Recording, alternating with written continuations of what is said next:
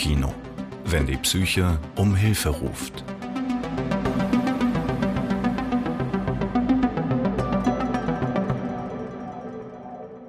Herzlich willkommen zu unserem Podcast Kopfkino. Wir lassen hier Betroffene psychischer Erkrankungen zu Wort kommen, aber auch Fachleute und Angehörige. Und wir, das sind Matthias und Julian. Und wir sind Ehrenamtler beim Verein Gender Inspiration e.V. Ihr hört gerade unsere Folge 1, die hat den Titel Diagnose Psychose und wir haben heute Nicole zu Gast. Mit ihr wollen wir als Betroffene oder vielleicht ist es sogar besser zu sagen, als erfahrene Person ähm, was Diagnosen anbelangt, wollen wir sprechen über die Belastung, die so eine Diagnose ähm, verursachen kann und vor allen Dingen auch die Vorurteile, die an Diagnosen hängen. Die wollen wir auch heute mal ein bisschen beleuchten. So, Nicole, herzlich willkommen in unserem Studio. Ja, danke schön. Hallo. Ähm, meine erste Frage an dich ist, wie geht es dir genau jetzt? Ja, äh, das ist äh, für mich auch mein erstes Mal, mein, mein erster Podcast. Ähm, und ähm, ja, ich bin tatsächlich, mein Herz äh, schlägt ziemlich doll. Ja, ich bin recht nervös, aber gut. Ja, das gehört ich, dazu, äh, schätze ich. Schau einfach mal, was auf mich zukommt. Ja, das ist gut. Ähm, wir zwei, Julian und ich, wir sind ja auch noch nicht so erfahren damit, aber wir werden das schon gemeinsam hinkriegen. Ähm, ich habe ja schon gesagt, der Titel von unserer Folge ist Diagnose Psychose. Das ist natürlich so ein bisschen reißerisch in zwei Wörter gedrückt. Äh, das soll für uns nur ein Ausgangspunkt sein, uns zu unterhalten. Und ähm, ich denke, dass das vielen Menschen so geht, dass an diesen Worten, auch Schizophrenie ist auch so ein Wort, da hängen oft Vorurteile dran. Mhm. Die werden natürlich auch durch äh, Filmbranche, Geschichten befeuert. Hitchcocks Psycho ist so ein Fall. Dadurch entstehen äh, überhaupt nicht realistische Bilder dieser Krankheiten. Und vielleicht ähm, hast du ein paar Informationen dazu aus deinem Leben, die uns ein realistischeres Bild malen können. Das kann man wahrscheinlich nicht mal eben schnell machen, mhm. aber vielleicht kannst du versuchen, uns zu beschreiben, äh, wie sich eine Psychose, wenn du sie erfahren hast, wie sich das für dich angefühlt hat. Mhm. Also wenn ich habe letztens auch noch mal äh, tatsächlich gegoogelt, was bedeutet Psychose. Äh, es kommt, also wenn ich das richtig recherchiert habe, aus dem altgriechischen gespaltener Geist. Ähm, ich glaube, es geht auch äh, gefühlt immer so ein bisschen von außen daher, gespaltene Persönlichkeit. Ich würde es eher als ähm, äh, eine Art Zerrissenheit bezeichnen. Also wenn man, wenn man wirklich tatsächlich in diesem Schub ist, wenn man das gerade erlebt, wenn, wenn die Situation eben auch gekippt ist, dass man einfach das Gefühl hat, man kann viele Dinge nicht mehr selber kontrollieren, man kann sich nicht mehr selber regulieren, dass man sich sehr zerrissen fühlt. Es ist es sind viele Gefühle, die damit verbunden sind. Ängstlichkeit, Hilflosigkeit, Zerrissenheit. Also dieses, ja, auch der Begriff Schizophren ist genau, wie du sagst, sehr negativ behaftet. Ne? Wenn man auch so mal ganz läppisch sagt, das ist ja total schizophren, ist das ja eher was Negatives als irgendwie ein positiver Begriff. Ne? Und ja. ähm, ja, deswegen ist halt auch für mich persönlich im Nachgang, ich weiß, es muss halt diese Diagnosen, diese Einstufungen geben, aber äh, für mich auch diese Schizophrenie, Psychose ähm, oder Schizophrenie, auch diese, dieses Krankheitsbild ein ja, äh, recht schwierig und ich finde es auch sehr unschön. Also ähm, ich betrachte mich persönlich auch mit meiner Erfahrung, die ich gemacht habe, warum ich die Psychose erlitten habe, ich betrachte mich nicht als schizophren. Also ähm, so möchte ich auch von außen nicht gesehen werden. Ja, ja. das ist genau der Punkt. Äh, diese Außenwelt, ähm, zu der wir ja, wir beide hier auf der Seite vom Tisch, Julian und ich ja im Grunde, was diese Form der Erkrankungen anbelangt, auch gehören, die spaltet sich ja dann oft auch noch von der wissenschaftlichen Betrachtung ab. Also Schizophrenie ist eben nicht dieses innere Handpuppentheater, ne, wo verschiedene Charaktere äh, dann auftauchen und dich übernehmen, dich kapern wie so ein, wie so ein Frachtschiff oder so. Hm. So wie das in dem Film meinetwegen bei Psycho ja dann fälschlicherweise dargestellt ist, dass diese Figur des Norman Bates, er ist gar nicht mehr er selber, sondern wird dann ja von der Mutter übernommen im Inneren irgendwie. Ähm, so ist es ja nicht, sondern es geht ja um die Wahrnehmung der Realitäten, dieses Zerrissene, was du beschrieben hast. Mm. Es gibt diese, diese, nennen wir sie jetzt mal äh, reale Realität, die auch von allen anderen so ähnlich wahrgenommen mm. wird. Und es gibt diese Privatrealität, die du dann, äh, die dich dann überfällt, dass du Dinge anders bewertest, anders siehst, sich mm. anders, völlig anders anfühlen als auch sonst. Aber du bist schon noch du in so einer Phase, ne? Du bist schon noch die Nicole, die aber von anderen Wahrnehmungen plötzlich beeinträchtigt wird. Ja, letztlich ist es ja so, dass, äh, und da kann ich auch mal nur von meiner eigenen Erfahrung sprechen. Jeder Mensch, der auch eine Psychose erleidet, ähm, hat ja auch seine ganz eigene persönliche Geschichte, ähm, seine persönliche Sensibilität. Ähm, also da gibt es natürlich auch medizinische Indikationen. Es gibt aber eben auch das gesamte Umfeld, in welchem Familiensystem werde ich groß. Und äh, jetzt habe ich die Frage vergessen. Das war auch gar keine Frage. Nee. Oder nochmal, um den Bogen zu schlagen, ja? Genau, also ich habe gerade nochmal äh, gesagt, dass die ähm, Wahrnehmung dieser Begriffe, da gibt es eben ja. den medizinischen Kontext, in dem das ganz genau. klar definiert ist, was eine Schizophrenie oder eine Psychose ist. Mhm. Und dann gibt es aber eben noch diesen sogenannten Volksmund, der daraus teilweise was anderes macht. Ja. Und du hast es vorhin sehr schön gesagt, ich will so nicht gesehen werden. Mhm. Ich will nicht, ich bin nicht die schizophrene Tante, die da eine Macke hat, sondern das sind ernstzunehmende Themen, mhm. die man auch angehen kann. Da gibt es professionelle Unterstützung. Ja. Ähm, ich habe jetzt in, aus den Vorgesprächen auch mitgenommen, die wir ja geführt haben, uns, um uns kennenzulernen, um uns auf diesen Podcast vorzubereiten, ähm, habe ich noch mitgenommen diesen Sonderpunkt der Stimmen im Inneren. Du hast mhm. mal gesagt, äh, das war auch ein Thema, den Stimmen eine Stimme zu geben. Also ja. Stimmen, die du gehört hast, die irgendwie äh, zu erkennen als etwas, was, was da nicht so hingehört in dieser Intensität mhm. und darüber auch zu sprechen mit, mit Hilfenden. Ne? Mhm. Wie war das? Also da habe ich tatsächlich äh, ja so eine Geschichte aus, de, aus der Situation, wo ich dann äh, das erste Mal in der ähm, Psychiatrie war. Ähm, das war tatsächlich in der geschlossenen Station aus dem Grund einfach, um erstmal herauszufiltern, okay, gibt es ähm, schlimme Gedanken, ist man ist man sicher, ähm, sage ich jetzt mal, dass man erstmal in der geschlossenen ist. Und ähm, ach, jetzt habe ich einen Faden verloren, Entschuldigung.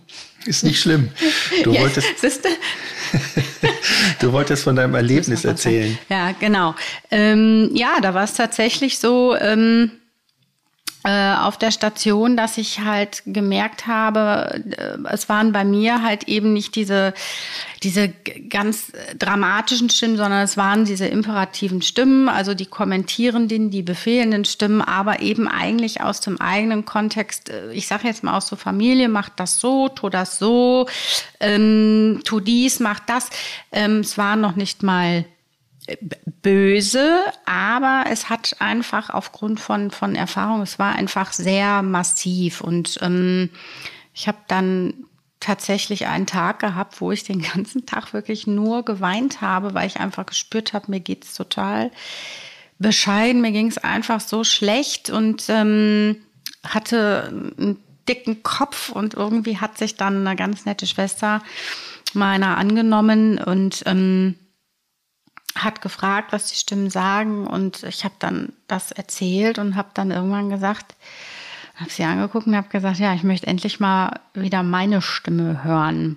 Wenn ich das so jetzt noch mal reflektiere, das ist jetzt 2005 war das, äh, das ist jetzt viele, viele Jahre her, sage ich, aber eigentlich äh, finde ich das gar nicht schizophren, sondern äh, sehr gesund, das, was ich ausgesprochen habe. Und ähm, ja, insofern finde ich es auch ähm, Natürlich immer in Situationen, wo es einem besser geht und auf jeden Fall mit professioneller Hilfe.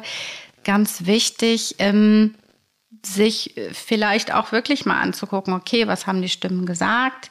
Es gibt natürlich heftigere Stimmen. Ähm, können die was verkörpern? Hat die was mit, mit persönlichen Erfahrungen zu tun? Steht die Stimme vielleicht nur für irgendwas?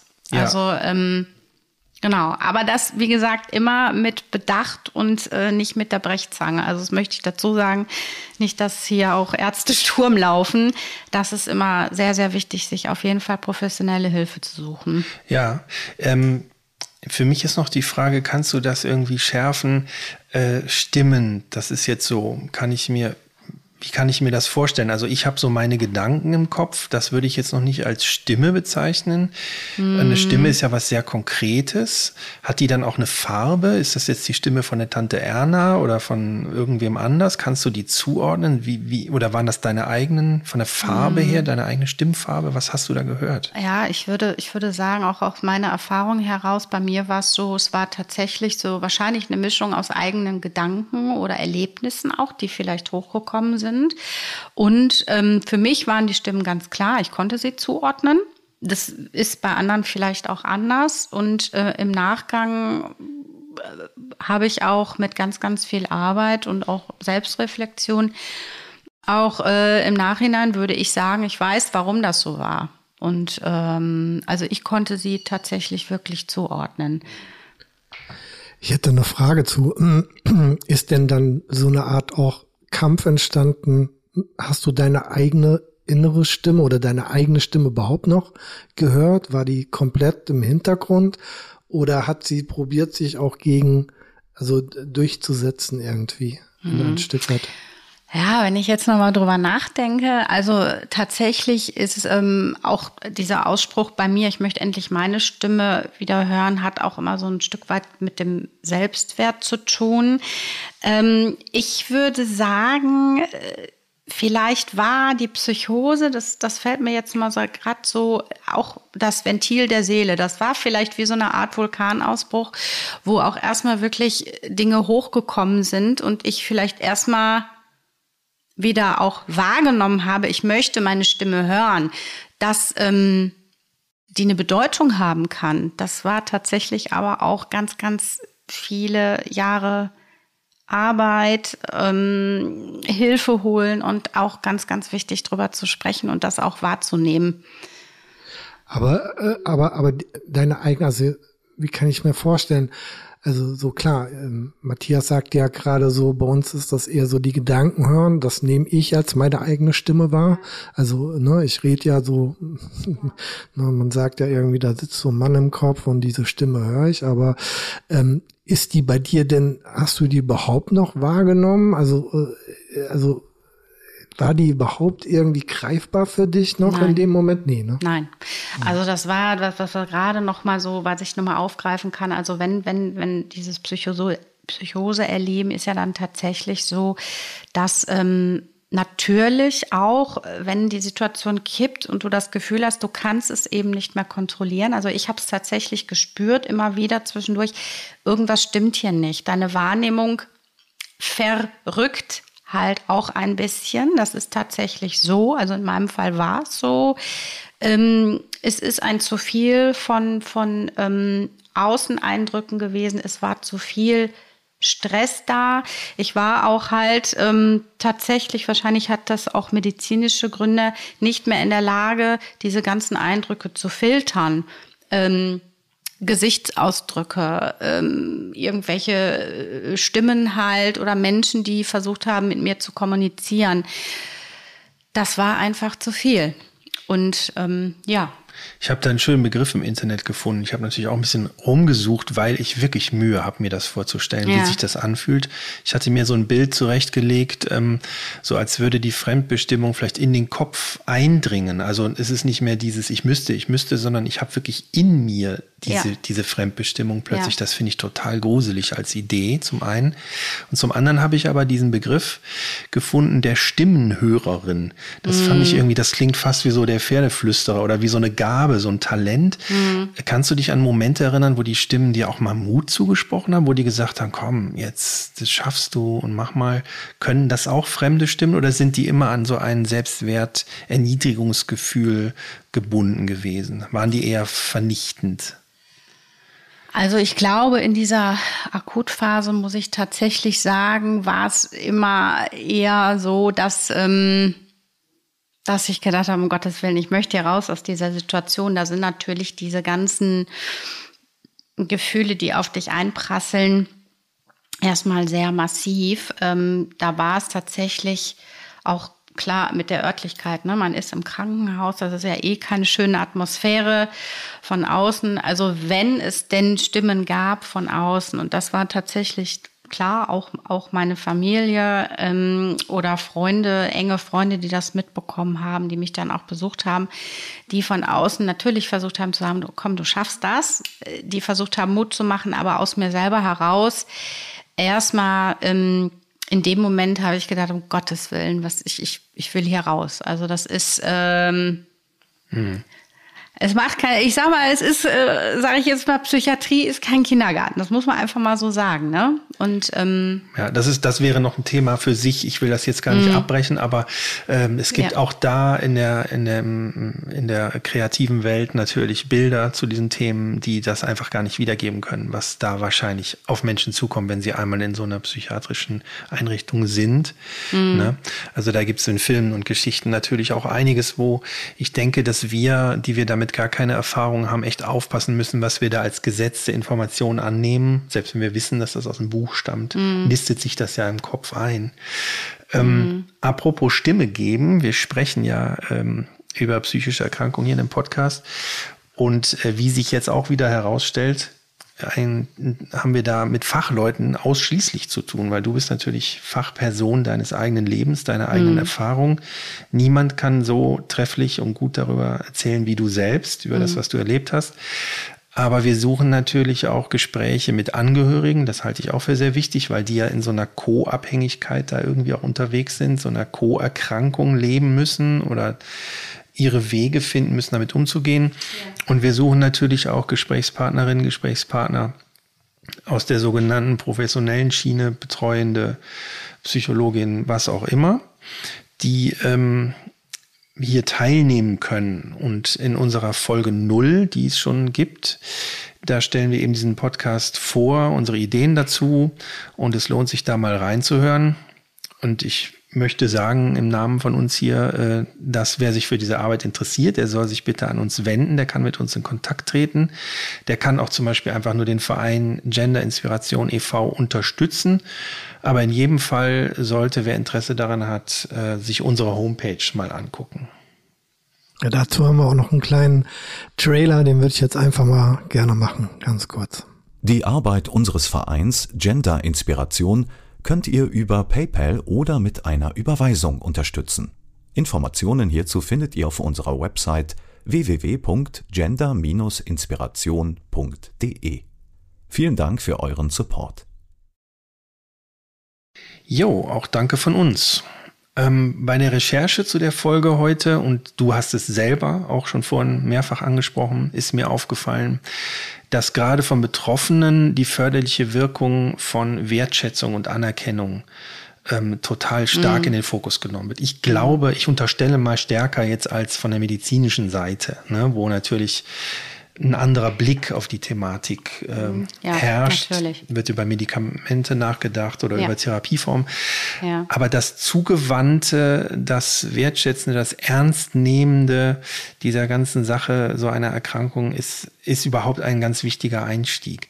Mal andersrum gefragt, ähm, du hast eine Wand von Vorurteilen wahrscheinlich vor dir, weil, ne, wenn ich wenn ich merke, da stimmt was in meinem Kopf, nicht gemessen an einer Norm, oha, was ist denn mit der los? Da kommen Vorurteile hoch. Ich könnte mir vorstellen, dass Scham auch ein Thema sein kann. Man will das eigentlich ja. gar nicht groß erzählen. Wie konntest du damit umgehen? Welche, Frage eins, welche Lebensphase war das ungefähr altersmäßig? Frage zwei, was waren so die ersten Bezugspersonen, mit denen du darüber überhaupt sprechen konntest? Mm, also als es gekippt ist, das war 2005, ähm, nach ganz, ganz, ganz viel stressigen Phasen. Also so eine Psychose ist ja, ich sag mal, so ein schleichender Prozess. Und ähm, ich habe, ich glaube, ich habe gespürt, irgendwas ist nicht okay. Ich habe auch drüber gesprochen, weil auch in der Psychose, man kommuniziert ja ähm, und hatte zum Glück auch, klar, in der Familie aufmerksame äh, Menschen, die äh, dann mit ganz, ganz viel Zureden eben halt auch ähm, mich ins Krankenhaus gebracht haben, dass, äh, dass mir da auch geholfen werden konnte. Ähm, dieses Thema Wertschätzung, ähm, Anerkennung, also das war auch ein langer Prozess, dass ich dann halt gelernt habe, darüber zu sprechen, auch mit Freunden. Es gab Freunde, die waren von, von ich sag mal, Stunde Null auch dabei. die mich halt auch im Akutzustand erlebt haben und auch natürlich, äh, genau wie Angehörige, mit betroffen sind. Äh, auch im Umgang. Also das ist auch, glaube ich, für jeden ein recht langer Prozess, erstmal zu verstehen, was geht da in einem vor, wie gehe ich damit um. Aber ich finde, es ist eben ganz, ganz wichtig, wenn man Leute hat, denen man wirklich vertrauen kann, auch drüber zu sprechen. Ähm, ja, die Anerkennung, die Wertschätzung, das ist ja immer recht schwierig. Man macht natürlich auch mal nicht so schöne Erfahrungen, weil es einfach Menschen gibt, die mit dieser Thematik nicht gut umgehen können. Man macht aber auch gute Erfahrungen und auch äh, selber erstmal zu lernen, mir selbst die Wertschätzung, die Anerkennung zu geben, aufgrund von auch schlechten Erfahrungen, ist auch, glaube ich, ganz, ganz wichtig. Das sind ja auch ganz verbandelte äh, Punkte, die da miteinander so eine, so eine, so ein Amalgam eingehen. Ne? Das ist ja, also du selber hast das Thema mit dir, dann sitzt vielleicht jemand vor dir, der damit augenscheinlich gar nicht klarkommt. Das musst du auch noch mittragen. Du überforderst gerade jemanden durch deinen Zustand. Das ist Richtig. ja nicht, nicht aktiv ja. und nicht ja. gewollt, sondern das kommt auf einen zu. Das hat man sich vorher nicht überlegt. Dann weißt du vielleicht diffus auch, es gibt irgendwie Hilfsangebote, aber wie, wie zur Hölle komme ich da dran? Wo sind die jetzt? Ne? Mhm. So, da steht ja nicht irgendwie eine Telefonnummer. Das ist ja dann äh, sehr aufgeschlüsselt und aufgeteilt. Man muss im Internet gucken oder wo auch immer man mhm. guckt und so. Also eigentlich aus der Bedrängnis heraus musst du aktiv werden. So. Und das ist, glaube ich, mhm. schon wieder so eine Zerrissenheit, wie du eingangs schon gesagt hast. Du weißt, du müsstest was unternehmen, aber eigentlich willst du dich ja nur verkriechen mhm. und weg hier. Ja, es war früher auch, wenn ich das nochmal sagen darf, also früher war es auch so wirklich, als ich dann so, ich sag mal, ein bisschen Monate später oder auch mal ein, zwei Jahre später nach dem ersten Erlebnis 2005 oder nach der ersten Episode, dass ich da, ich sag mal, früher auch relativ naiv dran gegangen bin und, und Menschen, die, die ich auch gerade neu kennengelernt habe, wie auch immer, dann, äh, ich sag mal, recht platt gesagt habe, naja, ich hab, war in der Psychiatrie und habe eine Psychose durchlebt, ähm, selber aber mit meiner eigenen Geschichte noch gar nicht so vertraut war. Warum, wieso? Und dann, wie du sagtest, ne, diese Überforderung. Also ich habe wahrscheinlich auch Menschen, die da nicht mit umgehen kann, überfordert und heute auch, glaube ich, ganz, ganz anders ähm, darüber berichten würde. Und sehr, sehr wohl überlege, wem erzähle ich das, wie und wann. Ne? Darf ich dazu fragen, weil das interessiert mich jetzt. Ähm, also mit was waren Sie denn genau überfordert? Also äh, haben Sie dann auch gesagt, oh, ich will mich jetzt nicht oder ich kann mich nicht in deine Lage hineinversetzen, das macht mir direkt Angst. Ist es immer mit Angst oder was, was, was war, was haben Sie gesagt? Also diese Menschen, was? Ich weiß gar nicht, also eigentlich war es immer, ich sag mal auch gerade mal, ne, wenn man, wenn man jemanden neu kennenlernt oder auch als potenziellen Partner oder wie auch immer, ne, ähm, nee, so, also soweit ich mich erinnere, ich glaube, diese Kommunikation darüber, dass, dass derjenige jetzt, aha, mh, okay, ne, und ich glaube, ähm, der andere Part musste für sich auch erstmal irgendwie damit umgehen. Also die Kommunikation war gar nicht so direkt. Ich bin jetzt, was schön wäre, ich bin jetzt gerade damit überfordert. Jetzt erklär mir mal was dazu. Nee, gefühlt war es eher so. Also er hat also gefühlt eher so selbst Rückzug, gedacht, Rückzug und Rückzug hat sich so irgendwie und, gedacht, ähm, genau. da ist was nicht Normales am Laufen irgendwie und das ist. Ja kann ich nicht greifen. Genau, wahrscheinlich war es das und ich kann es, ich kann es letztendlich auch natürlich ein bisschen verstehen. Es ist, es geht immer für mich geht's und deswegen finde ich das auch so toll mit dem Podcast hier. Es geht nur über die Kommunikation, sowohl für den Betroffenen als auch für mitbetroffene Angehörige. Ähm, wie geht's mir gerade damit? Ich kann das gerade nicht greifen, aber auch Natürlich Interesse zeigen, ne? Das fände ich natürlich auch immer ganz toll. Wenn ich jemanden sehe, so, was hast denn du oder wie auch immer oder interessiert fragen, ja, wie, wie, wie war das denn, ne? Wie wir jetzt hier sitzen, dass man eben auch merkt, okay, das sind, ich sag mal, viele Betroffene oder eigentlich jeder Betroffene ganz normal in Anführungsstrichen, ne? Menschen, äh, die halt jeder seine eigene Geschichte haben und ähm, ja, und deswegen auch, ähm, ich, also ich, ich halte ähm, von normal und nicht normal. Ich finde da dieses, dieses, ich sag mal, diesen Stempel, ähm, ich finde, da sollte, sollte man oder so, ich fände das ganz schön, wenn das mal irgendwie so ein bisschen aus den Köpfen raus, rausgeht, ne? Da machst du gerade die ganz elegante Überleitung zu dem, was eben jetzt auch noch für mich als Frage brennt. Ähm, das sind ja alles fließende Übergänge, normal, nicht normal, ja. Extreme. Ne? Es gibt Klar. extrem zurückhaltend. Es gibt Leute, die wollen gar nicht gefragt werden, obwohl sie es vielleicht doch gerne mal erzählen sollten und so weiter. Und es gibt Leute, die teilen sich sehr schnell mit. Also ich sehe vor allen Dingen bei dir natürlich, äh, das klingt jetzt so ein bisschen von oben herab, das meine ich aber nicht. Ich, ich stelle fest oder nehme das so wahr, dass da offensichtlich auch ein unglaublicher Reifeprozess stattgefunden hat, parallel zu, der, zu dem Kampf gegen diese Zustände, in die du da so gekommen ja. bist. Ja. Und jetzt muss man natürlich auch für sich ähm, selber verarbeiten, dass die Umwelt nicht immer mitreift. So, ne? Ich meine, es ist steht außer Frage, dass jeder Mensch eigentlich angewiesen ist auf Toleranz, Zuwendung und Wertschätzung. Mm. Das haben wir im Grundgesetz. Dass die Religionen erzählen uns das, ja. ähm, Theorien erzählen uns das, die, der Volksmund erzählt uns das, ne? was du nicht willst, was man hier tut und so weiter. Mm. Ähm, deswegen jetzt zum Ende, weil wir hier leider zeitlich ein bisschen begrenzt sind, so schade das ist, aber zum Ende nochmal meine Frage, hast du eine Fantasie, du hast ja einiges jetzt auch schon dazu gesagt, aber hast du so eine Fantasie, wie die Gesellschaft ähm, vielleicht nicht im Großen, aber so in deinem näheren Umfeld lernen kann aus diesem Blockade-Dilemma, aus diesem Dilemma aus Barrieren und Unwissenheit und so rauszufinden. Also die konkrete Frage lautet, wie könnte die Gesellschaft wertschätzender und damit letztlich auch gesünder werden? Im Grunde will das ja jeder, aber irgendwie stehen wir uns im Weg. Warum? Wie kann man Hast du eine Idee dazu? Einfach nur, nicht, dass du die Lösung für die Gesellschaft mm. haben müsstest, aber ja, vielleicht, hast du einen Ansatz. vielleicht hast du einen. Ansatz, eine Fantasie ja. einfach.